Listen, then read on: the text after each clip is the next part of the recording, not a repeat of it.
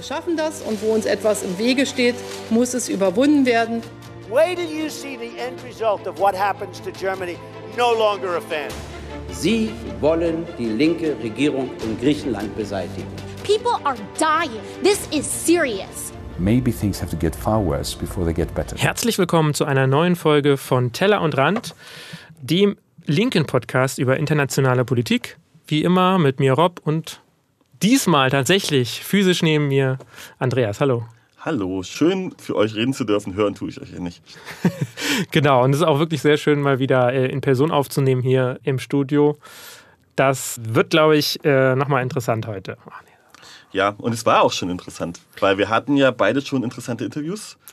Richtig, genau. Also wir haben für euch zwei Interviews mitgebracht zu zwei Themen. Du hast zum Thema Iran ein Interview geführt. Ne? Genau, ich habe mit Dastan geredet. Dastan ist Forscherin im Bereich Kurdistan und dementsprechend haben wir über die iranisch-feministische Revolution geredet und die Rolle der kurdischen Bevölkerung, also Ostkurdistans.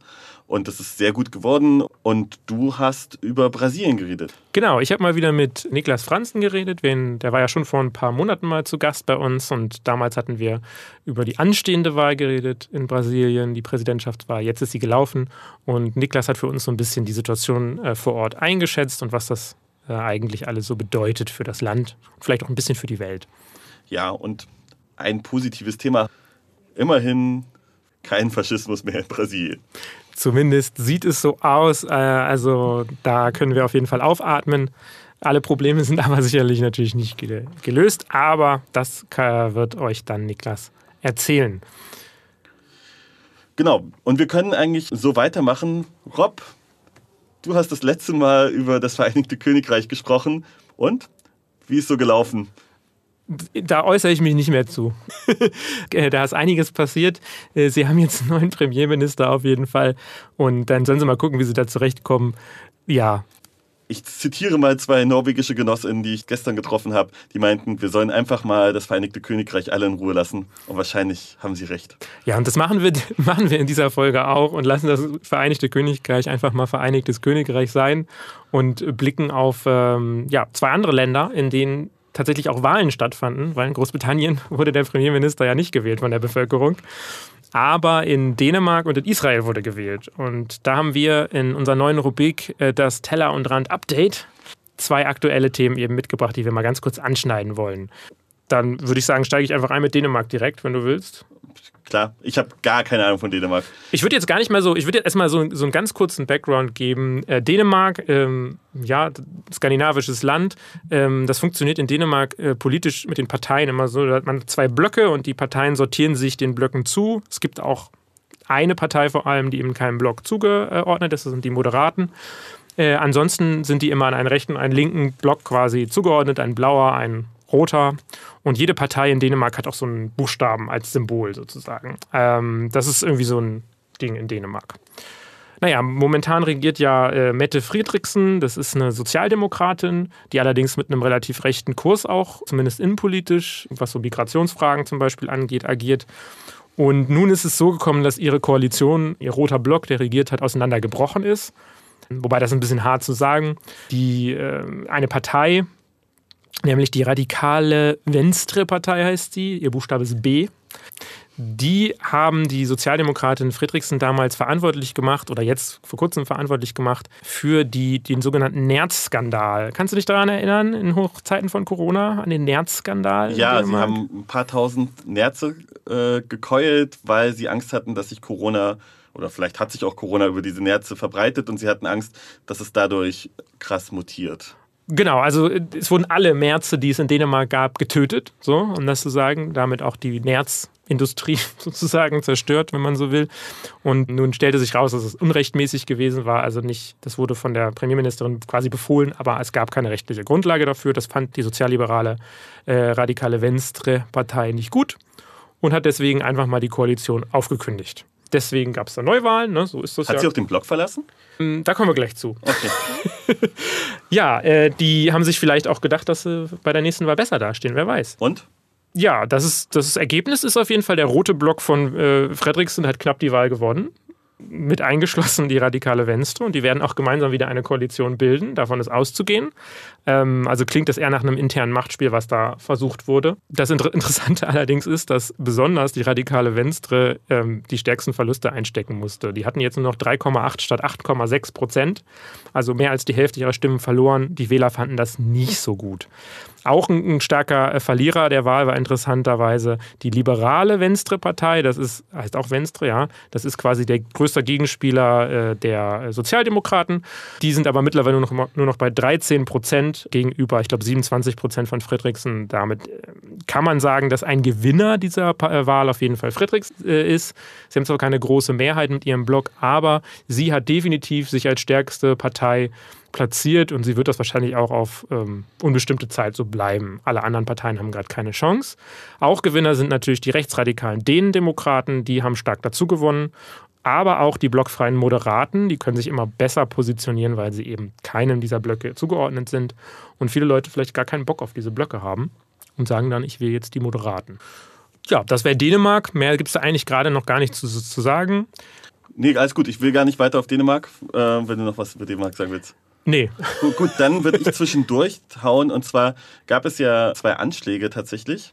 Und zwar zum einen könnten wir auf die letzte Folge nochmal zurückverweisen. Und zwar auf den Premierminister in Pakistan ist Anschlag verübt worden. Und es gab einen Anschlag auf den Mann von Nancy Pelosi, der Sprecherin des Repräsentantenhauses, die so ein bisschen die Hassfigur der rechten Republikaner ist. Und auch der linken Demokraten. Nein, kein Hufeisen hier. Genau. Und das war irgendein Verschwörungstheoretiker, der dachte, irgendwie irgendwas war. Also, keine Ahnung. Ähm, Erde flach oder was weiß ich. Verschwörungstheoretiker verüben halt brutale Anschläge. Leider eine neue Realität, in der wir leben. Definitiv, das ist natürlich äh, durchaus besorgniserregend. Das ist eine gute Überleitung. Was auch besorgniserregend ist, ist, dass die neue Regierung oder die wahrscheinlich neue Regierung in Israel auch am 1. November war das, genauso wie die dänische Wahl, die Parlamentswahl in Israel das Anti-Netanyahu-Bündnis äh, war ja nach gut zwei Jahr, nach einem, gut einem Jahr im Amt äh, zerbrochen und ja, weil eben eine Meretz-Abgeordnete gesagt hatte, die Koalition ist zu rechts und ein Jamina-Abgeordneter hat gesagt, die Koalition ist zu links, wenn man das mal so kurz zusammenfasst. Ja, Premier Bennett war ja zurückgetreten und Yair Lapid von der, ähm, der Yeshatit-Partei ähm, hat das Amt erstmal übernommen bis zu den Wahlen, die jetzt stattgefunden haben. Ja, was kann man dazu sagen? Also der große Gewinner der Wahl, wenn man das äh, sich mal anguckt, ist natürlich am Ende der rechte Block unter äh, dem ehemaligen Premierminister Benjamin Netanyahu. Definitiv. Aber wenn man genau hinguckt auf die Zahlen, stellt man fest, dass tatsächlich Likud, was die Prozente angeht, äh, verloren hat einen knappen 1%, ein bisschen weniger als 1%. Also sie sind mehr oder weniger gleich geblieben. Sie haben mehr Stimmen bekommen, einfach weil die Wahlbeteiligung höher war dieses Mal. Mhm. Wer besonders gewonnen hat, war aber die Partei, die nennt sich, übersetzt heißt das so viel wie, ja, ähm, religiöse, zionistische Partei. Das ist immer im Hebräischen nicht so ganz leicht.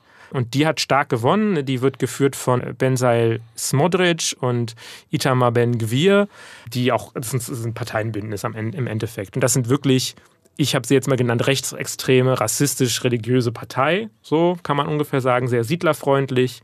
Und das ist wirklich, und Israel ist schon sehr rechts und die haben viele rechte Parteien, aber das ist wirklich nochmal so eine, setzt nochmal so die Kirsche oben drauf sozusagen. Also das ist wirklich eine sehr radikale Partei, die jetzt stark gewonnen hat. Die haben 11 Prozent der Stimmen erreicht. Das sind ein Plus von 6 Prozent. Also auf dem Papier auf jeden Fall der, äh, wenn man die von den Stimmenanzahl anguckt, die stärksten Zugewinne. Das ist natürlich durchaus besorgniserregend. Vorher hatten sie 5%, jetzt plötzlich 10%. Ähm, Und das sind rassistische, radikale Siedler, oder? Ja, religiöse sind auch mit dabei, radikal, religiös, alles, was, was, was schlecht ist, im Prinzip. Okay. Also ähm, die, ich sag mal, ich habe ich hab auch aufgeschrieben, was so, was so grobe äh, Inhalte sind, die die gerne haben möchten. Das ist natürlich die Einschränkung der gleichgeschlechtlichen Ehe gegen Abtreibungen, Sie sind, was noch, sind natürlich äh, für eine Annexion der Westbank, für den Ausbau der Siedlungen. Sie sind gegen die weitere Säkularisierung der äh, Gesellschaft und äh, des Alltags in Israel. Das bedeutet zum Beispiel, sie sind gegen Bus und Bahn und ÖPNV am Schabbat. Sie sind Sie wollen noch eine restriktive Migrationspolitik. Sie wollen eigentlich die arabischen Israelis noch weiter entrechten, unterdrücken. Also alles, was man sich so vorstellen kann. Und die haben tatsächlich stark gewonnen. Das ist natürlich, ja, was soll man dazu sagen, besonders äh, problematisch. Wer hat auch gewonnen?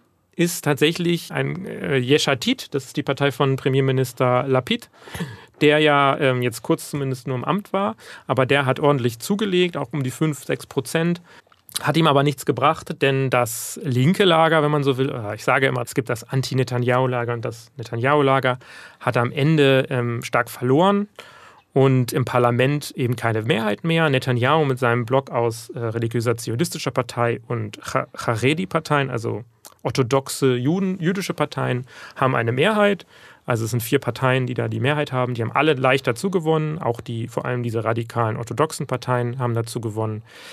Ja, prinzipiell könnte man jetzt sagen, groß enttäuscht für den Anti-Netanyahu-Block ist es natürlich auch, aber wenn man richtig hinschaut, ist es so, dass der Block, der Anti-Netanyahu-Block, was die Stimmenanzahl hat, immer noch eine Mehrheit hätte.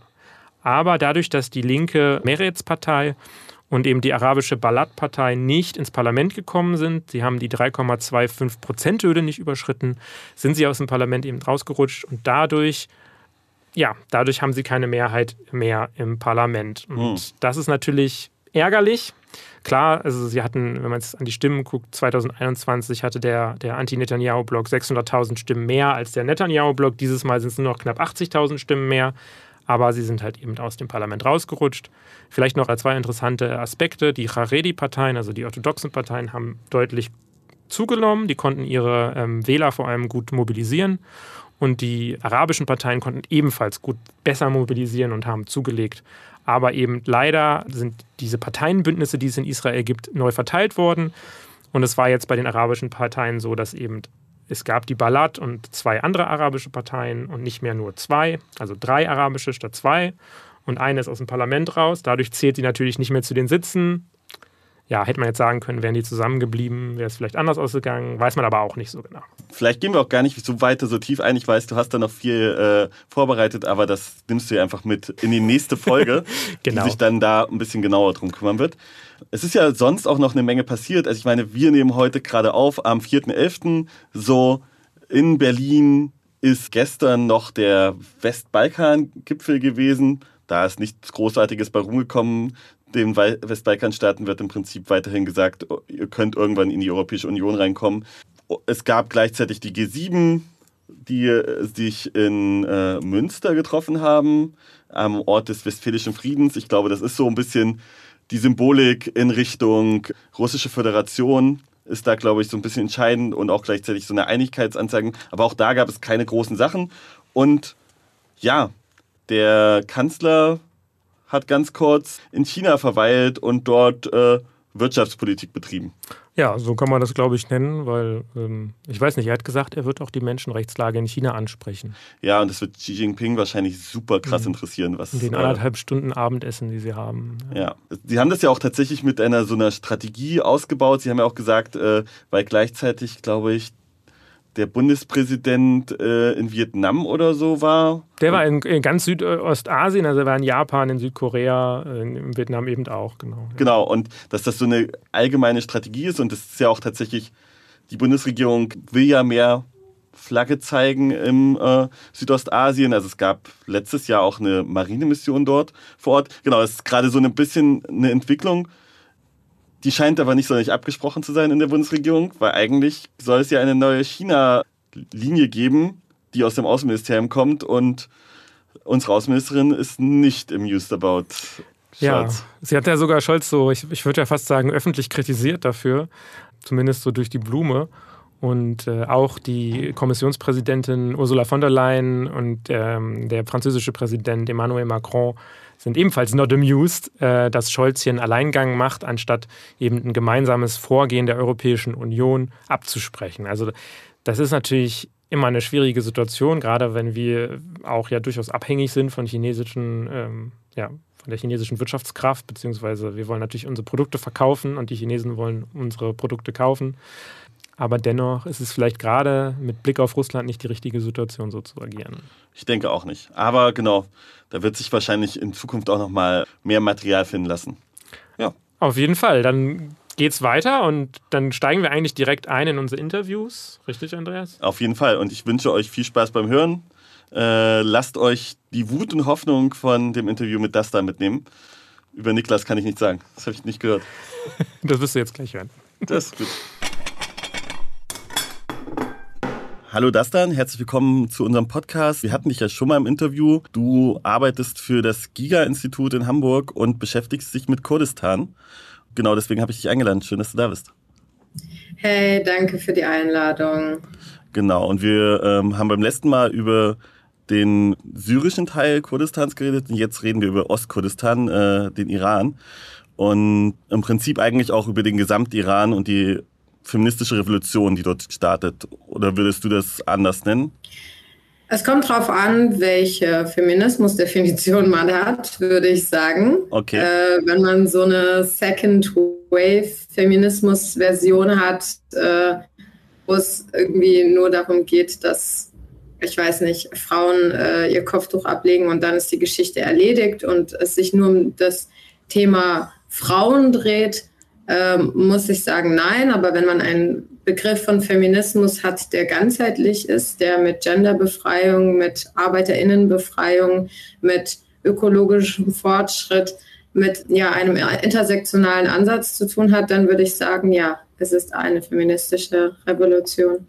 Und dies läuft jetzt seit acht Wochen ausgelöst wurde, diese feministische Revolution durch den Mord an Gina Amini. Und ähm, wie ist der Stand dort? Weil ich habe das Gefühl, A, ist es fast weg aus den Medien heraus. Ähm, also außer, dass man auf Twitter und durch AktivistInnen wie dir und verschiedenen anderen noch was sieht. Aber wie, wie sieht es vor Ort aus? Ja, also die Proteste dauern die ganze Zeit an. Also jeden einzelnen Tag gibt es Proteste. Wir sehen die Proteste weiterhin im wir sehen immer wieder Aktionen. Wir sehen immer wieder, dass es fluktuiert. Mal haben wir Tage, an denen es mehr Studentenproteste gibt. Mal haben wir Tage, in denen mehr im Osten ist oder im Zentrum ist oder sonst wo ist. Aber äh, vor allem, was auch die kurdischen Gebiete angeht, kann ich sagen, es gibt jeden Tag Demos. Ich verfolge es täglich. Ich bekomme täglich Videos, Nachrichten, Infos und eben auch oft aus von kurdischen Gebieten und es geht einfach jeden Tag weiter. Nur ist es einfach so, und das hat natürlich auch mit dem Nachrichtenkreislauf zu tun, den wir haben in vielen Mediensystemen, dass einfach auf der einen Seite so ein revolutionärer Prozess sehr lange dauert, der braucht viele Monate. Das heißt, wenn das der Start der Revolution ist, dann müssen wir davon ausgehen, dass das mindestens ein halbes Jahr noch so weitergeht. Und auf der anderen Seite gibt es ja nicht gerade wenige Themen, die gerade auch die Welt erschüttern und mitnehmen. Aber ich glaube, da ist es wichtig, dass wir das vor allem aus einer linken Sicht nicht gegeneinander aufspielen, sondern ähm, miteinander analysieren. Und ein Beispiel dafür wäre zum Beispiel jetzt gerade wird Olaf Scholz Besuch in China häufig besprochen und thematisiert. Und dazu kann man beispielsweise sagen, dass China eigentlich gerade der größte ausländische Unterstützer des Iran ist und auch der wirtschaftliche Rücken, der Export- und der Importrücken des Iran ist.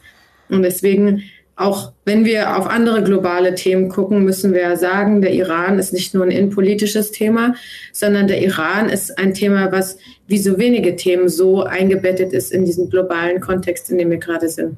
Ja, das stimmt dir voll zu. Also das Gefühl habe ich auch. Also man sieht es auch an dem russischen Angriffskrieg und dort die Unterstützung des Irans.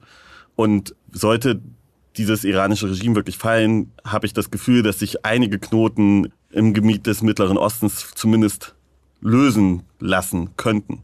Um es mal auszudrücken, wie es, wie es laufen könnte. Wir wissen natürlich nicht, was danach wäre, aber wenn es nach vorne geht. Wenn wir von hier schauen und diese Proteste werden ja oft als iranische Proteste als Gesamtheit gelabelt. Aber es sind ja, sie sind ja ausgelöst worden in Kurdistan, oder? Warum hast du das Gefühl, dass das hier nicht reflektiert oder überhaupt ja, in den Medien dargestellt wird? Ja, ich meine, die deutschen Medien repräsentieren nur die Hierarchien und die rassistischen Verhältnisse, die wir auch in den Ländern selbst haben. Die deutschen Medien ernähren sich von Pressemitteilungen und Agenturen. Die sind eben auf der staatlichen Seite die staatliche iranische Nachrichtenagentur und auf der Oppositionsseite ist das halt eben eine Opposition, die, die sehr von PerserInnen dominiert wird, die sehr von der oberen Klasse dominiert wird. Mm. Also erstens, der systematische Protest hat in den kurdischen Gebieten angefangen. Und das ist sehr, sehr leicht zurückzuverfolgen. Am 16. ist Gina Amini gestorben. Sie war in einem Krankenhaus in Teheran. Vor diesem Krankenhaus gab es schon Proteste, aber zu denen wurde auch von kurdischen Gruppen mobilisiert. Denn es ist Ginas Familie gewesen, die auf diese Sache aufmerksam gemacht haben, zusammen mit anderen JournalistInnen. Aber sie haben auch vor allem mobilisiert, dass Leute dazukommen. Der Bruder hat mobilisiert, dass Leute dazukommen, dass Leute protestieren. Und als eben schon Ginas Leichnam losgefahren wurde und nach äh, Saqqas zu ihrer Heimatstadt im Westen gebracht wurde, also in Ostkurdistan, haben sich schon die Leute versammelt, um zu protestieren. Zweitens, der erste kollektive Aufruf zu einem Protest wurde für den Generalstreik am 19. September gemacht. Auch das ist einfach nachvollziehbar. Hat es andere Proteste in anderen Städten gegeben in Solidarität? Ja, in Teheran hat es kurz darauf auch Proteste gegeben. Aber die Sache ist doch die, wie viele Femizide gab es im Iran? Wie viele Morde an jungen Menschen gab es im Iran? Wie viele Gewaltakte durch die Moralpolizei gab es im Iran? Aber auf keine wurde so reagiert. Warum wurde so reagiert darauf? Weil Gina Aminis Familie, wie viele kurdische Familien, eine politische Familie ist. Sie haben sich hingesetzt und deutlich gesagt, nein, wir akzeptieren das nicht, wir gehen auf die Straße, wir protestieren. Gina Aminis Vater wurde kurz nach Ginas Tod angerufen von Raisi, vom Präsidenten Raisi und wurde beschwichtigt und es wurde gesagt, wir werden eine Aufklärung für dich finden und wir werden das für dich lösen und es ist überhaupt gar kein Problem und keine Ahnung was. Aber er hat ihn abgelehnt. Er hat ihn zurückgewiesen. Er hat sich nicht kooptieren lassen und das unter Lebensgefahr. Wir wissen auch, dass er kurz nachdem dieser Anruf passiert ist, dass er mitgenommen wurde von der Polizei für einige Stunden, dass ihm Angst gemacht wurde.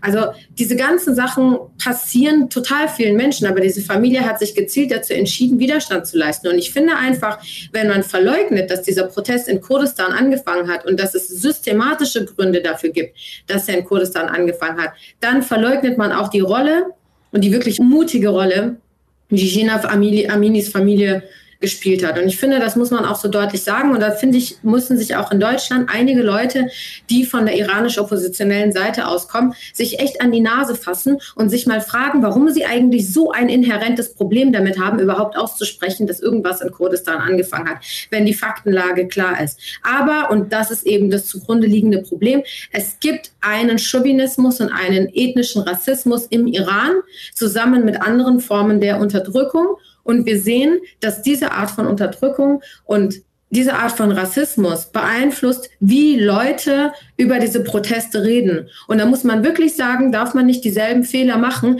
wie 1979, als alle sich zusammengefunden haben, von Linken über Kurden bis zu Islamisten und von linker Seite auch die ganze Zeit gesagt wurde, Einheitsfront, Einheitsfront, wir halten alle zusammen und am Ende werden wir die Revolution machen. Die Revolution ist gekommen und die ersten, die am Galgen waren, waren die Linken und die Kurden. Und deswegen, diese Fehler dürfen wir nicht machen. Wir müssen über Rassismus reden, wenn wir über den Iran reden. Voll, ganz. Also ich stimme dir voll zu. Und ich meine, das kann man ja vielleicht auch ganz gut verfolgen an der großen Demo, die hier in Berlin war vor zwei Wochen. Weil auch da gab es ja verschiedenste Gruppen, die dazu aufgerufen haben, verschiedenste Gruppen, die vor Ort waren. Und wie agiert denn die kurdische und die iranische Opposition mit diesen, zum Beispiel mit den Leuten, die wieder einen, einen König, einen Schah wieder haben wollen? Also wie geht ihr damit um? Es ist eine schwierige Situation. Ja, mhm. in vielen Bündnissen, aber auch in, in, in, vielen informellen Settings. Ja, gerade wenn es in Städten ist, in Nachbarschaften ist und so weiter, wo man sich gegenseitig kennt, wo man gemeinsam für Proteste mobilisiert und so weiter, weiß man es, wenn Leute monarchistisch sind oder sonst irgendwas. Aber ich habe viele Freunde, die eben in das Gespräch gehen, in die Diskussion gehen, mit diesen Leuten reden und sagen, hey, guck mal, deswegen und deswegen, deswegen finde ich das problematisch. Gerade ist es ein schwieriger Punkt. Man muss viele Leute mobilisieren und man hat ja auch einen wirklich starken Feind, nämlich die Islamische Republik Iran. Aber auf der anderen Seite will man diese Fehler nicht machen. Und wir haben ja in vielen Städten in Deutschland gesehen, dass Leute angegriffen wurden, weil sie kurdische Flaggen dabei hatten, weil sie kurdische Slogans gesagt haben. Und deswegen muss es einen Umgang damit geben.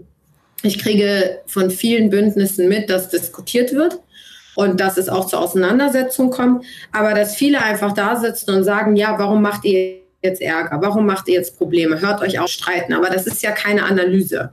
Das ist ja genauso wie irgendwie einer Frau, die betroffen ist von Sexismus, zu sagen, hey, bitte beruhig dich doch einfach mal und hab doch bitte keinen Streit. Also so geht es nicht. Und deswegen fühle ich gerade, dass wir da so ein bisschen an so einem Wendepunkt sind und es muss sich jetzt entscheiden. Entweder wir nutzen jetzt diese Chance um einen neuen Diskurs zu haben, in dem Chauvinismus, aber auch religiöse Ausgrenzung und andere Formen der Ausgrenzung mit analysiert werden und angegangen werden und Leute auch selbstkritisch mit sich ins Gericht gehen. Ich kann verstehen, es gibt viele Leute in der Diaspora, die von ihrer Familie aus beigebracht bekommen haben, der Schah war super, der Schah war so, der Schah war so und dies nicht anders kennen. Aber man kann sich ja auch weiterbilden, man kann sich ja auch weiterentwickeln und Deswegen, das ist, glaube ich, so ein Punkt, der gesellschaftlich gerade super wichtig ist, dass diese Diskussionen ordentlich geführt werden. Da wäre ja dann die Frage, wie geht man mit dieser Diskussion in Deutschland um? Weil ich meine, Deutschland spielt ja auch nochmal eine sehr besondere Rolle in der Kurdistan-Frage. Was müsste eigentlich Deutschland ändern? Ja, was diese Rassismusfrage angeht und auch was die kurdische Sache angeht, muss man ganz deutlich sehen, dass Deutschland oftmals nicht nur Schauplatz, sondern auch Mitakteur von antikurdischem Rassismus ist. Der Iran ist ein Beispiel. Äh, Deutschland hat ja auch damals schon mit dem Königreich zusammengearbeitet, hat das äh, iranische Königreich gut bewaffnet, äh, ihnen das Know-how und die Möglichkeiten gegeben, diese Art von Kriegen zu führen, die sie auch intern geführt haben, den Sicherheitssektor zu haben, den sie hatten und das ging auch weiter mit der, nach der Islamischen Revolution. Also da muss man sich keine Illusionen machen. Es ist für äh, kurdische Personen aus dem Iran, politische Flüchtlinge, extrem schwierig, in Deutschland beispielsweise Asyl zu bekommen. Also die Bleibeperspektiven sind systematisch schlecht. Und das hat auch viel damit zu tun, wie Kriege anerkannt sind oder nicht anerkannt sind. Und es ist genau dasselbe wie bei der Türkei. Also wir dürfen ja nicht vergessen, dass Deutschland wichtiger Handelspartner des Iran ist, wichtigster Handelspartner in der EU. Und das ist für die Türkei nicht anders. Und mit dem Iran und mit der Türkei hat man ja nicht einfach nur so irgendwelche zwei kleinen Länder in der Region, sondern man hat wirklich zwei zentrale Mächte, imperiale Mächte in dieser Region, mit denen Deutschland zusammenarbeitet. Und das sind Kontinuitäten, die wir ja seit dem Ersten Weltkrieg und länger schon sehen. Und das ist das Wichtige, dass man von deutscher Seite aus analysiert, dass Deutschland nicht nur ein Ort ist, wo zufällig ganz viele kurdische Flüchtende aus dem Iran oder der Türkei oder sonst wo gelandet sind, sondern dass Deutschland mitschuldig ist an vielem von dem, was passiert ist und was jetzt auch gerade passiert. Wie siehst du da eine Außenministerin, die sich eine feministische Außenpolitik auf die Fahnen geschrieben hat? Welche Rolle nimmt sie da gerade ein? Naja, das Schwierige ist ja, die Annahme der feministischen Außenpolitik ist es ja, dass durch eine dezidierte Einbringung von Frauen und durch eine bestimmte feministische Symbolik Außenpolitik irgendwie linker ist oder besser ist oder auf eine bessere Art und Weise passiert. Und ich meine, wären du oder ich irgendwann mal morgen Außenminister, dann würden wir auch vor einem Tisch mit bestimmten Fahrtabhängigkeiten sitzen, die alle ganz fürchterlich schwierig sind und die viele Komplikationen mit sich bringen. Aber, und das habe ich auch letztens auf die Art und Weise getweetet, ich bin es müde, ich bin es müde, mit PolitikerInnen zu reden, die wirklich einem gegenüber sitzen, wie so jemand, der so einen Bürojob hat und der von der IT gesagt bekommt, dass der ein neues System installieren muss und sagt, boah, ich habe jetzt, oh, das ist jetzt viel Arbeit. Ja, das ist Politik ist so. Politik ist so. Wenn du ernsthaft das Ziel hast, feministische Außenpolitik oder ökologische Außenpolitik oder irgendeine Außenpolitik zu machen, die die Fahrtabhängigkeiten bricht, die dafür auch kommen, dann ist das verdammt viel Arbeit. Du musst mit vielen internationalen Verträgen arbeiten, die du schon auf Jahrzehnte unterschrieben hast, die deine Vorgänger unterschrieben haben. Du musst mit politischen Pfadabhängigkeiten umgehen können. Du musst Alternativen suchen können. Aber leider ist es nicht die Art und Weise, wie Politik gemacht wird. Und deswegen muss man so deutlich sagen, eine feministische Außenpolitik, die Symbolpolitik macht, wo es irgendwelche einzelnen coolen Zusammenfindungen gibt von irgendwelchen Blazer tragenden Girlbosses, so wird uns einfach auf die Art und Weise nicht voranbringen, wenn es weiterhin eine Politik bleibt, die nur die nächste Wahlperiode vor sich sieht und sonst darüber hinaus nichts sieht. Und ehrlich gesagt, uns läuft die Zeit davon. Und das nicht nur beim Thema Türkei oder Iran. Beim Thema Klimawandel läuft uns die Zeit davon. Beim Thema Russland-Ukraine läuft die Zeit davon. Meine Güte, wie lange soll die ukrainische Bevölkerung noch so auf diese Art und Weise unter Beschuss stehen? Das sind halt eben so die Sachen, wo ich sagen muss, also klar, das ist jetzt total einfach für mich zu sagen, okay, Annalena Baerbock, das ist, das ist Unsinn, das stimmt so nicht, es gibt keine äh, feministische Außenpolitik und wir gehen nach Hause. Aber man muss ja wirklich auch auf das Ding zugrunde dieser Frage stellen. Da müssen wir uns auch von linker Seite aus fragen, was ist denn die Perspektive, die man bietet? Ja, wenn es eine linke Politik gäbe, eine linke Außenpolitik gäbe, wie würden die damit umgehen? So würden die auch mit den Netzwerken umgehen, die wir international haben? Meine Güte, es ist der, der bolivianische Botschafter im Iran gewesen, der der iranischen Regierung ihre Solidarität ausgesprochen hat. Ja? Also auch unsere Kategorien, wenn wir jetzt als Linke in so einer Position wären, ne? also auch unsere Kategorien von mit wem arbeiten wir und mit wem arbeiten wir nicht, wären so grundsätzlich auf den Kopf gestellt.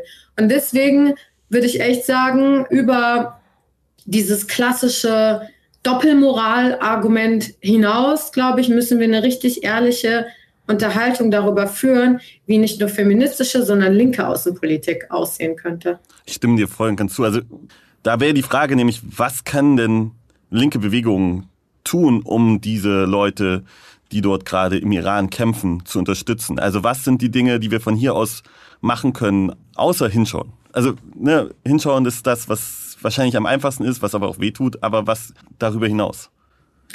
Also da gibt es viele Anknüpfungspunkte. Ich meine, einer der ganz offensichtlichen Punkte, die wir immer wieder mitbekommen haben, ist es beispielsweise auch äh, materielle Hilfe in diesem Sinne zu bieten, indem man beispielsweise ähm, beim Thema Zensur Abhilfe leistet. Das kann man auf der einen Seite durch diese Proxy-Netzwerke, die man bieten kann, das ist was ganz Konkretes, was man machen kann, aber auch auf der anderen Seite, indem man Recherchearbeit darüber macht, wie Leute zensiert werden und wie ihre Informationen zensiert werden. Wir haben ja gesehen, es hat eine große Recherche gegeben zu dem Thema Avan Cloud, zu einem Cloud-Anbieter, einem Internetanbieter, der in, in Düsseldorf einen Partner hatte und dafür gesorgt hat, dass im Iran halt eben eine sehr, sehr restriktive Version von Internet angeboten wurde. Ähm, solche Recherchesachen sind total wichtig und auch, dass man gerade diejenigen, die da auch technisch affin sind und dazu in der Lage sind, dass man noch weiter am Ball bleibt und die Informationen, die Videos, die man bekommt, geolocated, dass man dafür sorgt, dass nachvollziehbar gezeigt wird, wann es wo welche Proteste gab, dass man hilft, die Daten zu sammeln.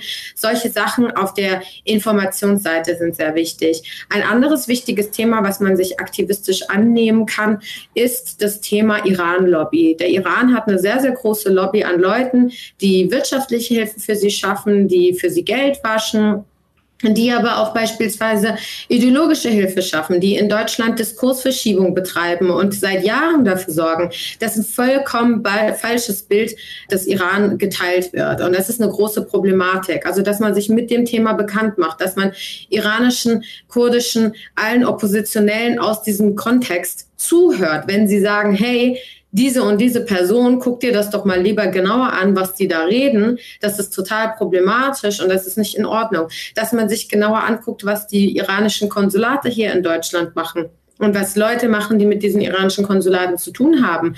Dass man beispielsweise auch rausfindet, welche Leute hier in Europa, in Deutschland, in Österreich, in den Niederlanden sind, die mit dem Regime arbeiten, die auch beispielsweise Familienmitglieder des Regimes sind, die hier auch Geld waschen und die hier von dem ganzen gestohlenen Geld der Bevölkerung leben. Weil man muss ja sich immer dran erinnern, so der Iran ist nicht einfach nur so ein armes, kleines Land. Das ist einer der größten Ölexporteure der Welt. Es gibt eine politische Kaste, die so derartig reich ist, dass man sich das nicht vorstellen kann. Ja?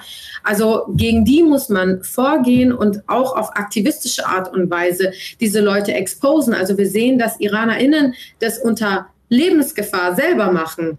Wir sehen, dass da Leute, Leute sind, die teilweise in Flughäfen gehen und bei Fliegern aus Teheran gucken, wer da ist und herausfinden wollen, welche Minister oder welche Familienmitglieder sonst wer das ist, dass man da bei solcher Recherchehilfe ähm, äh, mit dabei ist und was auch ein ganz wichtiger aktivistischer Bereich ist, wo man eben Leuten helfen kann im Iran, ist das Thema Fluchtpolitik und Asylhilfe. Das ist super wichtig. Bis vor kurzem, bis zum Asylstopp, hat es ständig Abschiebungen in den Iran gegeben. Leute aus dem Iran haben eine ganz schlechte Bleibeperspektive. Wie gesagt, bei Minderheiten ist das wirklich noch schwieriger. Und die sind oft abhängig von Beratungs- und Hilfsangeboten von Leuten, die aktivistisch sind. Ich selber habe mich beispielsweise vor äh, zwei Jahren ungefähr eingesetzt gehabt für einen kurdischen Mann aus dem Iran, der mit seiner Frau und seinen zwei Kindern nach Europa geflohen ist. Über diesen menschenunwürdigen Weg in Griechenland hat seine Frau einen Herzinfarkt gehabt, hat einen Schlaganfall gehabt und ist vor den Augen der Kinder gestorben. Und über Monate hinweg haben wir Geld gesammelt für die Familie. Wir haben Sachen organisiert für sie. Kleine Sachen, ob es Amtsweg ist, ein Kindergartenplatz finden, all diese Sachen. Aber das muss ja strukturell und systematisch gemacht werden. Es gibt nicht immer Situationen, in denen du solche informellen Netzwerke hast und ein paar Kurden kennst, die dir da helfen können, sondern es gibt so viele Leute, die kennen mich nicht, die kennen andere Freunde nicht, die müssen eine Anlaufstelle haben. Und es gibt ja Refugee Law Clinics und Organisationen und Gruppen, auch gerade die bei der Fluchthilfe sind. Und die muss man wirklich unterstützen und da kann man rangehen.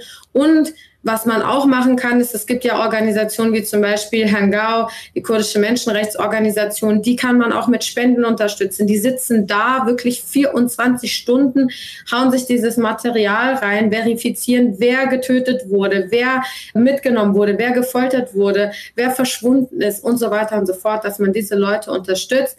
Und ich meine, der letzte Punkt wirklich ist halt eben parteipolitisch ganz konkret Druck zu machen. Ja, wirklich bei allen Parteien, und da ist die Linke mit gemeint, die jetzt zum Thema Iran auch wirklich sich sehr, sehr zurückhält. Und sehr zurückhält, was auch bestimmte Anforderungen im Bundestag gibt. Da muss man Druck machen. Das kann auf die Art und Weise wirklich nicht weitergehen. Und das Ganze macht auch ein ganz gefährliches Exempel, weil es ist ja nicht nur der Iran. Der Iran ist in so vielen anderen Ländern in der Region aktiv. Der Iran hat Proxys in allen möglichen anderen Ländern. Die lassen es flammen und brodeln, wo sie es können, ob das im Libanon ist, in Syrien ist, im Irak ist oder im Jemen ist. Und deswegen auch da muss unsere Unterstützung hin. Danke für die direkten Angebote. Ich wollte hier gleich ähm, auf das erste, was du eingehst, gleich den Namen droppen. Das wäre Snowflake. Ich glaube, das ist wirklich das Kleinste, was man tun kann. Das sollte jeder tun. Wir setzen auf jeden Fall auch einen Link in den Podcast, damit ihr das habt. Und ich werde zu anderen Projekten, die du genannt hast, auch Links setzen. Wie glaubst du, dass es nach dieser Revolution weitergeht? Wir gehen jetzt mal davon aus, es wird ein langer Prozess sein, aber er muss, er wird erfolgreich sein. Ich glaube, dieses, die, das Regime ist so sehr geschwächt wie noch nie zuvor. Was kommt danach? Was glaubst du? Ja, es ist eine schwierige Situation, denn man muss das Problem an der Wurzel packen. Ja, also der, der Iran ist, wie gesagt, ein, also die Islamische Republik Iran ist wie ein Baum, dessen Wurzeln weit über den Iran hinausschlagen. Ein Regimewechsel im Iran wird auch massive Folgen dafür haben, wie die Houthis agieren. Das wird Folgen dafür haben, wie die Hashd Shabi im Irak agieren, wie die Hezbollah, wie die Hamas, wie der islamische Dschihad, den einige Linke ja auch in Ordnung finden, wie die agieren, wie eben die syrischen Milizen in Syrien agieren, die nationale Front dort und so weiter und so fort. Also diese ganzen Akteure sind damit im Boot. Das heißt, ich glaube, es kommt auf zwei Sachen an. Erstens, es braucht innerhalb der iranischen Bevölkerung, und da sehen wir auch schon Schritte, die gegangen werden, eine revolutionäre Organisierung. Aber wir müssen auch dazu denken, der Iran ist ein Land unter extremem Druck und unter extremer Beobachtung. Es kann sein, dass Organisierung gerade schon längst am Laufen ist, aber wir davon nichts wissen, weil das Ganze geheim gehalten werden muss. Ein Beispiel sind zum Beispiel die kurdischen Parteien in, im Iran. Die sind seit so einer langen Zeit verboten, die agieren nur in der Illegalität. Manchmal weiß auch ich nicht, wer zu ihnen gehört oder wer nicht. Aber das ist ja die politische Praxis, die sie da dahinter haben. Das heißt, diese Organisierung, Räteorganisierung ist unglaublich wichtig. Und das ist ja auch etwas, was wir gesehen haben eben in der russischen Revolution. Es wird zu vielen Monaten kommen, in denen es gut sein kann, dass beispielsweise innerhalb der Armee einige Elemente Macht übernehmen werden. Aber dann ist es wichtig, dass halt eben zivile Kontrolle ins Spiel kommt und dass diese zivile Kontrolle gefestigt ist und dass diese zivile Kontrolle sich dezidiert dafür entscheidet, feministisch, ökologisch, für ethnische und religiöse Minderheiten und für eine wirkliche Demokratisierung und auch eine Dezentralisierung zu sein. Man darf ja nicht vergessen, der Iran ist ein sehr, sehr zentralistisches Land immer schon gewesen und ist es weiterhin noch. Der andere Punkt ist aber, wie gesagt, es braucht unbedingt außenpolitischen Support. Denn sobald dieser Baum weg ist und die einzelnen Wurzeln noch drinstecken, entwickelt sich daraus anderer Kram. Und es gibt einige Gespräche, die wirklich besorgniserregend sind, die beispielsweise mit Leuten von der Hashd Shabi gemacht wurden.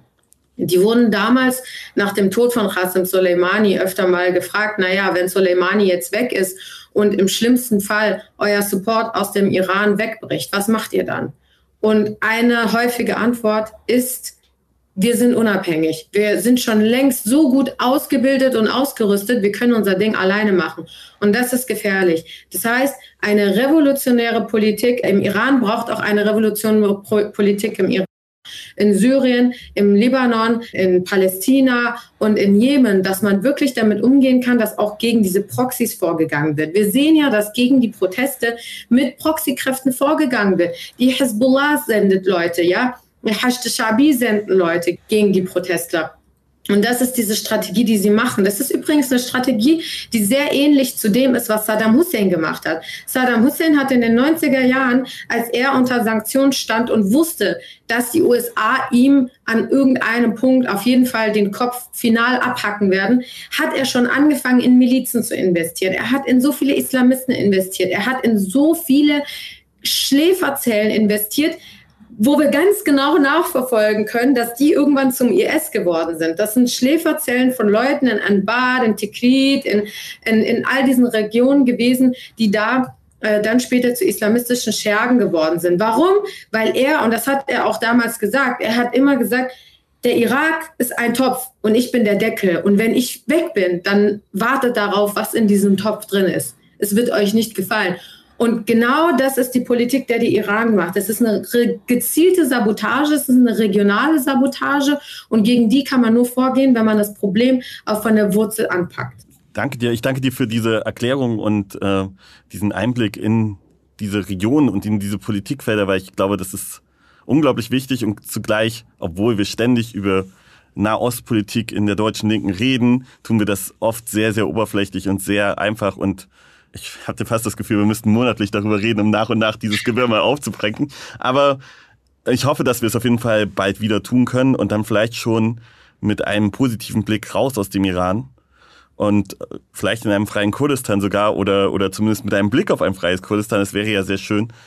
Ähm, ich danke dir auf jeden Fall und ja, ich kann nur sagen, wir unterstützen äh, die iranische Revolution, die kurdische Revolution und hoffen das Beste für diese Menschen und glauben und beten im total atheistischen Sinne für, für diese Menschen und äh, für ihre Opfer, die sie bereit sind zu bringen. Ja, absolut. Und äh, du weißt ja, das kurdische Motto ist immer Batradan Jiane.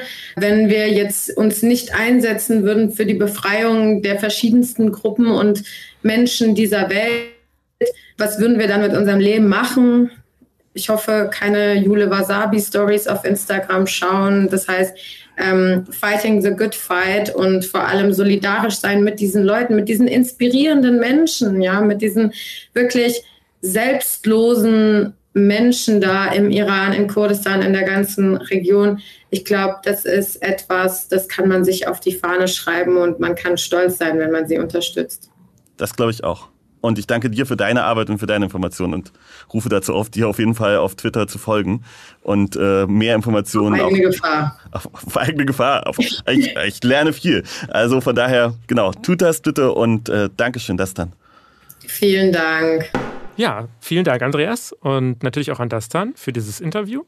Ein interessanter Einblick auf jeden Fall. Äh, ja, und dann ähm, geht es eigentlich gleich weiter mit dem nächsten Interview, nämlich das Interview mit Niklas Franzen. Er ist Journalist und Autor, äh, hat auch ein Buch geschrieben. Genau, das erzähle ich dann aber am Ende von dem Interview nochmal. Und ja, Los geht's. Hallo Niklas und vielen Dank, dass du dich bereit erklärt hast, wieder mit uns zu sprechen.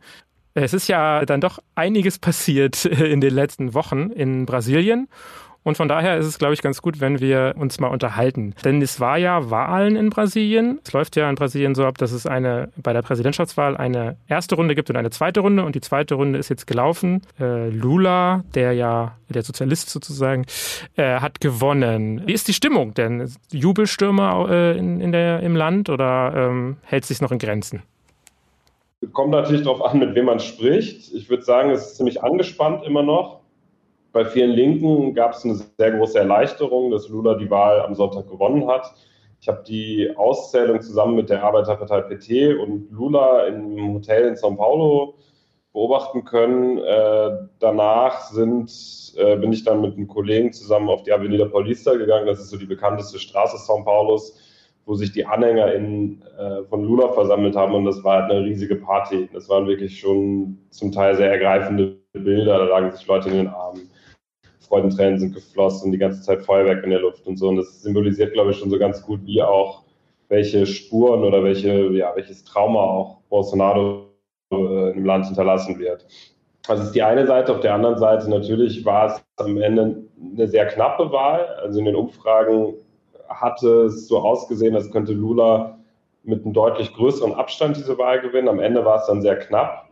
Und ja, die andere Hälfte Brasiliens, äh, ja, für die war das halt ein Schock oder ja, es ist auch schon, ähm, ja, sind eine tiefe Trauer verfallen und einige der Bolsonaristen, also der AnhängerInnen von Bolsonaro, sind auf die Straße gegangen und haben am Sonntag angefangen, Straßen zu blockieren und äh, sind zum Teil immer noch auf der Straße. Also ähm, dann diese Geschichte von dem geteilten Land äh, hat sich jetzt auch wieder gespiegelt in diesem Wahlergebnis, würdest du das sagen?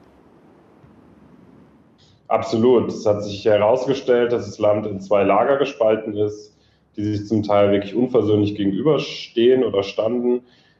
Es hat gewaltsame Episoden gegeben und ich glaube, eine Tendenz, die man auch aus anderen Ländern, äh, den, auch in anderen Ländern beobachtet, hat sich auch in Brasilien bestätigt, dass sich Teile der Bevölkerung immer weiter abkapseln, immer weiter, also ich rede da vor allen Dingen von den AnhängerInnen von Bolsonaro, immer weiter in rechtsradikale Parallelwelten zurückziehen, die gar nicht mehr empfindlich sind für Informationen von außerhalb und komplett auch den Lügen dieses Mannes geglaubt haben.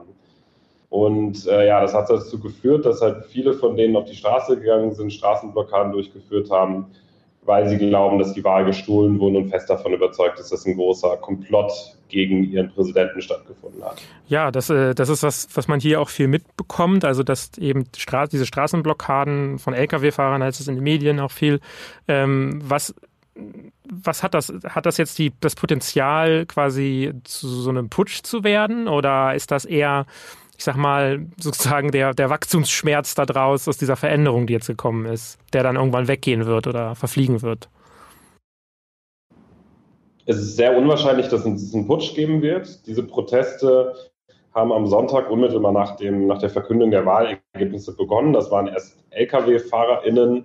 Danach haben sich dann aber auch eine ganze Reihe weiterer AnhängerInnen von Bolsonaro diesen Protesten angeschlossen. Ich war am Dienstag selbst auf so einer Blockade, mir das mal angeguckt. Und das hat zum Teil, erinnert das schon irgendwie auch so an eher so linke Aktionsformen, also ziviler Ungehorsam. Man blockiert Straßen, man setzt sich dorthin. Zum Teil hat es sogar auch Auseinandersetzungen mit der Polizei gegeben, was eher ungewöhnlich ist, weil die AnhängerInnen von Bolsonaro sehr, der Polizei sehr nahe stehen. In vielen Bundesstaaten war es aber auch so, dass die Polizei sehr tatenlos dem Ganzen äh, zugesehen hat. Äh, es ist jetzt so, dass diese Bewegung sehr aktiv ist, sehr radikal ist sich wahrscheinlich auch immer weiter radikalisieren wird. Es hat, wie gesagt, auch gewaltsame Episoden gesehen, es hat Tote gegeben. Ähm, aber ich glaube nicht, dass sich das auf, ein, auf eine institutionelle Ebene ausweiten wird. Also insgesamt muss man schon sagen, dass die demokratischen Institutionen in Brasilien stabil sind. Der Verfassungsrichter hat gestern äh, eine sehr klare Ansage auch an diese Kräfte gemacht, hat gesagt, er hat die als kriminell bezeichnet, hat gesagt, dass die juristisch zur Verantwortung gezogen werden. Auch die Medien sind mittlerweile sehr kritisch und auch die Rolle aus dem Ausland ist dort entscheidend. Also unmittelbar nach dem Wahlsieg von äh, Lula haben sich etliche hochrangige Staatschefs äh, ja, oder haben Lula gratuliert, unter anderem auch US-Präsident Joe Biden. Und es sind einfach nicht die Gegebenheiten sind einfach nicht da, um sowas wie so einen Staatsstreich durchzuführen. Das heißt aber nicht, dass Bolsonaro es nicht irgendwie versuchen wird, weiteren Unruhe zu stiften. Er hat sich erst 45 Stunden nach seiner Wahlniederlage das erste Mal geäußert. Dort hat er zwar zaghafte Kritik auch an diesen Straßenblockaden geübt, aber trotzdem auch wieder die Lüge, bestimmte Lügen über so äh, ja, Unregelmäßigkeiten bei dem Wahlprozess äh, in die Welt gesetzt. Außerdem hat er dort ähm, ja auch wieder äh, also ganz klare Ansagen an seine, an seine AnhängerInnen gemacht. Außerdem hat er in keiner Weise die Wahlergebnisse anerkannt und äh, hat Lula auch nicht zum Wahlsieg gratuliert. Also ich kann mir vorstellen, dass die Situation weiter aufheizt, auch so in den nächsten Tagen und Wochen, aber ich bin relativ sicher, dass da kein, äh, kein ja, Staatsstreich oder Putsch äh, hinaus, äh, herauswachsen wird. Das ist ja auf jeden Fall eine gute Nachricht. Es, was mir aufgefallen ist, muss ich sagen, und mich ein bisschen überrascht hast, vielleicht auch aus Euro, meiner europäischen Perspektive ist, ich kenne das so, in den Städten sind die Leute, wählen die Leute links und auf dem Land wählen sie rechts. Jetzt habe ich mir die Wahlergebnisse jetzt mal so grob angeguckt, ich habe jetzt nicht tief reingeguckt, aber gesehen, dass in den Großstädten Sao Paulo und Rio de Janeiro oder zumindest in den Regionen ähm, äh, Bolsonaro gewonnen hat. Ähm, ist das eine Besonderheit in Brasilien, dass in den Städten Bolsonaro und die Rechte ähm, vielleicht erfolgreicher ist als die Linke oder ist das, ist das ein, ein Trugbild? Und das kann man nicht so einfach sagen. Also man kann sagen, dass in bestimmten Städten Bolsonaro stark ist. Das lässt sich vor allen Dingen mit dem Einfluss der evangelikalen Kirchen in den ärmeren Stadtteilen erklären. Also wenn man sich wirklich auch mal die Karte anguckt, äh, ist es so, dass Bolsonaro in vielen großen Städten gewonnen hat. Das heißt aber nicht, dass er unbedingt in, äh, in, kleinen, äh, in kleinen Städten oder in Dörfern äh, schwächer abschneidet.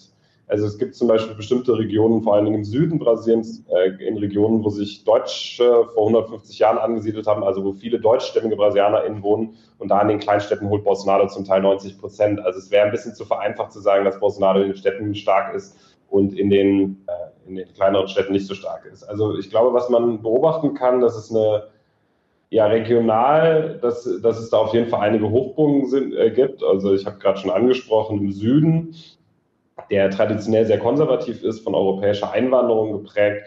Dort ist Bolsonaro sehr stark, traditionell ist die Rechte dort sehr stark. Im Nordosten ist die Hochburg von Lula, also aus der Region, wo Lula selbst herkommt. Also Lula stammt aus einer bitterarmen Familie. Als er sieben war, ist er mit seiner Familie so in die Industrieregion von São Paulo gezogen und ja, zum einen lässt sich so diese eigene Lebensgeschichte, glaube ich, mit dem, äh, mit dem starken Rückhalt im Nordosten erklären, aber auch, weil seine Amtszeiten, also Lula hat ja schon zwei Amtszeiten regiert zwischen 2003 und 2011, dass man dort sehr starke äh, ja, Veränderungen feststellen konnte. Also die Auswirkungen der Sozialpolitik Lulas wurden vor allen Dingen im Nordosten sichtbar, was eigentlich immer das Armenhaus des Landes war und auch eigentlich immer noch ist. Also da, dort gibt es auch äh, Regionen, wo Lula zum Teil 80 Prozent geholt hat. Was bedeutet denn der, der Sieg Lulas jetzt äh, für die Menschen in Brasilien, also besonders ja auch für die Gruppen, die unter Bolsonaro besonders gelitten haben, also Indigene zum Beispiel, die ärmere Bevölkerung äh, vielleicht auch und äh, ja Frauen, äh, Menschen afrikanischer Abstammung, LGBTQI, ist das für die jetzt quasi ähm, sind diese Themen jetzt alle wieder gedreht, sage ich mal, und das Leben wird leichter für diese Menschen? Das ist natürlich die große Erwartung. Ich glaube, es ist jetzt erstmal eine Erleichterung, dass Bolsonaro abgewählt ist und dass man sich jetzt vielleicht auch, dass man anfangen kann, sich auch wieder mit eigenen Themen zu beschäftigen, auch eigene Projekte wieder zu entwickeln. Also in den letzten dreieinhalb Jahren, fast vier Jahren, war es so, dass man eigentlich konstant Abwehrkämpfe führen musste, aufgrund der Attacken der Regierung, aufgrund der Angriffe Bolsonaros und natürlich Bolsonaro es auch durch seinen Stil und auch durch seine ja, menschenverachtende Politik geschafft hat, sowas wie eine Kultur des Hasses im Land zu etablieren, unter, die, unter der ganz verschiedene Bevölkerungsgruppen leiden. Also du hast es gerade, du hast schon einige von diesen Bevölkerungsgruppen angesprochen. Es wird natürlich trotzdem jetzt zu beobachten sein und ich glaube, da muss man irgendwie auch als Linke und als Linker genau hinschauen, was genau die Lula-Regierung umsetzen wird, was sie umsetzen kann Lula hat sich auf die Fahnen geschrieben, das hat er auch in seiner ersten Rede nach dem Wahlsieg gesagt, dass er, äh, ja, dass er Brasilien zum führenden Land im Kampf gegen den Klimawandel machen will. Er hat gesagt, er will die Abholzung auf Null senken.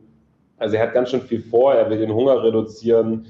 Also er hat sich sehr, sehr viel vorgenommen. Es ist natürlich die große Frage, inwieweit er das umsetzen kann. Weil obwohl Lula die Wahl gewonnen hat, ist Bolsonaro sehr stark. Seine, seine, seine Kräfte sind sehr stark.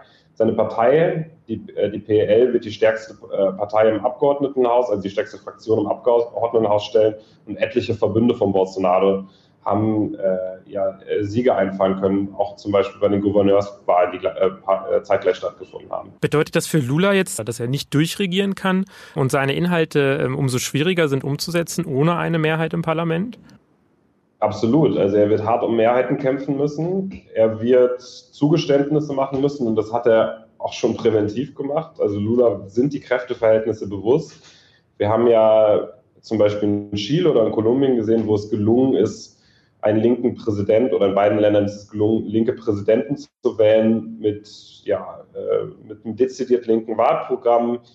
In Kolumbien mit einer afro-kolumbianischen feministischen Umweltschützerin als Vizepräsidentschaftskandidatin, getragen von Massenbewegungen, also wirklich mit großen äh, sozialen Bewegungen im Rücken. Und das war in Brasilien anders. Also es, die Linke ist insgesamt sehr schwach der Faktor Lula ist vor allen Dingen damit er zu erklären, dass Lula für so eine gewisse Art von Sehnsucht steht, dass er äh, bei vielen BrasilianerInnen einfach ein Gefühl erweckt, er einfach ein unheimlich guter Redner ist, der extrem charismatisch ist. Die Stärke von der Wahlsieg von Lula ist kein Ausdruck der Stärke der Linken. Und deshalb, das ist sich Lula auch bewusst gewesen und deshalb hat er auch sehr schnell die äh, Orientierung zur Mitte gesucht. Er hat zum Beispiel einen Konservativen, den ehemaligen Gouverneur von São Paulo, zum Präsidentschaftskandidat, äh, zum Vizepräsidentschaftskandidaten ernannt. Er hat sich mit ganz einflussreichen VertreterInnen, ja, also der Wirtschaftselite getroffen und jetzt auch seinen Kurs, äh, so kurz, äh, kurz vor dem, äh, oder im Wahlkampf und kurz vor der Wahl war auch, dass er irgendwie ganz klare Ansagen, zum Beispiel auch an die evangelikale Wählerinnenschaft gemacht hat. Er hat zum Beispiel gesagt, er sei gegen Abtreibung, hat in Interviews auch immer wieder gegen Unisex-Toiletten äh, im Klo polemis polemisiert. Das heißt, ich erwarte, dass, dass es eine, wenn's, dass es eine Mitte-Links-Regierung wird, dass, glaube ich, einige Punkte für Lula zentral sein werden, wie Bekämpfung des Hungers und Bekämpfung der sozialen Ungleichheit, aber wirklich größere Spielräume für, für ja, tiefergehende gesellschaftliche Transformationen werden wahrscheinlich nicht da sein. Bleibt auf jeden Fall interessant. Äh, vielen Dank, Niklas, dass du äh, mit uns gesprochen hast. Wer äh, auch noch vielleicht ein bisschen mehr über Bolsonaro wissen will und die brasilianische Rechte, das ist natürlich trotzdem noch relevant, auch wenn die abgewählt wurden, jetzt oder Bolsonaro abgewählt wurde, der kann Niklas Buch Brasilien über alles, Bolsonaro und die rechte Revolution gerne mal nachlesen. Ist auf jeden Fall sehr interessant und gibt gute Hintergründe. Ja, vielen Dank und dann schauen wir mal. Bis zum nächsten Mal. Danke auch. Liebe Grüße aus São Paulo. Danke, Rob, für dieses Interview. Und dann hoffen wir mal, dass es auch so bleibt, dass äh, Polizei und Militär weiterhin auf der Seite der Bevölkerung sind und nicht auf der Seite von Bolsonaro. Das wäre auf jeden Fall wünschenswert und äh, ich hoffe, dass äh, Niklas uns da vielleicht ein bisschen Hoffnung gemacht hat, dass es so bleibt, auch wenn da nicht immer alles positiv war, aber äh, oder ist in Brasilien. Ja, dann sind wir ja schon eigentlich wieder am Ende unserer Folge, richtig? Richtig, und am Ende gibt es immer eine gute Nachricht. Und man muss ja sagen, diesmal ist es wirklich eine sehr gute Nachricht. Zumindest besteht die Möglichkeit, dass sich daraus viel entwickeln kann. Denn wir reden über einen Waffenstillstand zwischen der Regierung und der Volksbefreiungsfront von Tigray. Dort herrscht seit zwei Jahren etwa ein blutiger Bürgerkrieg mit fast einer halben Million Toten. Der Krieg dreht sich um Macht. Wer kontrolliert eigentlich die Region Tigray? Wer regiert eigentlich Äthiopien? Äthiopien, das war ja das Land von einem Friedensnobelpreisträger regiert, der halt seit zwei Jahren einen Bürgerkrieg führt. Und da sind auch noch mehrere andere Konflikte, die sich tatsächlich negativ entwickeln können. Da muss man jetzt mal schauen, wie das da weitergeht in der Region. Aber erstmal steht da wirklich etwas an, was sehr, sehr gut sein kann. Leider muss man auch sagen, dass das nur ein Anfang ist. Zum Beispiel wurde in dem jetzigen Waffenstillstand das Nachbarland der Region Tigray, Eritrea zum Beispiel, nicht in diesen Waffenstillstand mit eingebunden. Und da muss man jetzt mal gucken, wie sich das weiterentwickelt. Aber man muss auf jeden Fall sagen, hier ist ein Anfang gemacht. Und wir können nur hoffen, dass sich von da aus alles besser weiterentwickelt. Vielleicht muss es auch in Äthiopien zu einem Prozess kommen, wo der Zentralstaat nicht weiter existiert, sondern Einzelstaaten daraus entstehen. Oder andere Wege müssen gefunden werden. Allerdings sollten das die Menschen vor Ort aushandeln und halt am besten nicht kriegerisch, sondern auf friedlichem Wege. Ja, aber in alles im Allen, die Waffen schweigen und das ist natürlich etwas Positives. Ja, äh, wenn ihr noch mehr dazu wissen wollt, in äh, Folge 15 von Teller und Rand haben wir ausführlich über Äthiopien gesprochen, um wenn ihr jetzt äh, euch fragt, was die Hintergründe dieses Konflikts sind. Ah ja, sehr gut, genau. Und dann machen wir auch gleich weiter mit Podcast-Empfehlungen. Worüber wir heute nicht geredet haben, ist unter anderem die COP27 in Ägypten. Mal schauen, was wir da vielleicht als nächstes auch mit hineinblicken können, wenn da überhaupt was kommt, was relevant für die Menschheit ist würde ich noch einen Podcast von MD empfehlen, nämlich den Podcast in anderen Umständen, die letzte Folge. Da geht es nochmal um den Iran, nochmal tiefere Einblicke, besonders um LGBTIQ-Rechte und um Transrechte vor Ort. Das ist, äh, fand ich sehr, sehr spannend, kann ich empfehlen. Und Rob, du hast auch noch einen. Ja, also wenn diese Folge erscheint, ich weiß nicht genau, wann sie erscheint, aber vermutlich war dann die, die, ähm, die Midterm-Election in den USA bereits. Das heißt, darüber können wir jetzt natürlich nicht sprechen, weil äh, das für uns noch zumindest in der Zukunft liegt. Ähm, ja, Zeitreisen können wir. Und deswegen empfehle ich mal den Podcast äh, Horizont USA, auch vom End von ND Podcast. Schaut doch mal rein, die haben das in den letzten äh, Wochen immer wieder intensiv begleitet, den Wahlkampf ähm, sogar vor Ort. Also äh, empfehle ich euch da mal reinzuhören. Und das war's von uns und wir bedanken uns beim ND. Überlegt doch mal, ob ihr das ND nicht unterstützen wollt. Die Möglichkeiten darauf findet ihr unter ND aktuell und dann findet ihr oben einen Button, geht einmal zum Abo und der zweite heißt Supporten. Beim Abo könntet ihr natürlich Abos kaufen und die Zeitung sowohl digital als auch analog abonnieren. Und unter Support könnt ihr das ND und damit halt auch uns unterstützen mit Kleinbeträgen, wie ihr wollt. Und natürlich, es braucht einen Journalismus von links, gerade in diesen Zeiten. Es braucht kritischen Journalismus. Und für diesen kritischen linken Journalismus braucht es das ND und darum unterstützt bitte ihr auch das ND, damit es das noch lange weitergeben kann. Genau. Und bis zum nächsten Mal. Tschüss.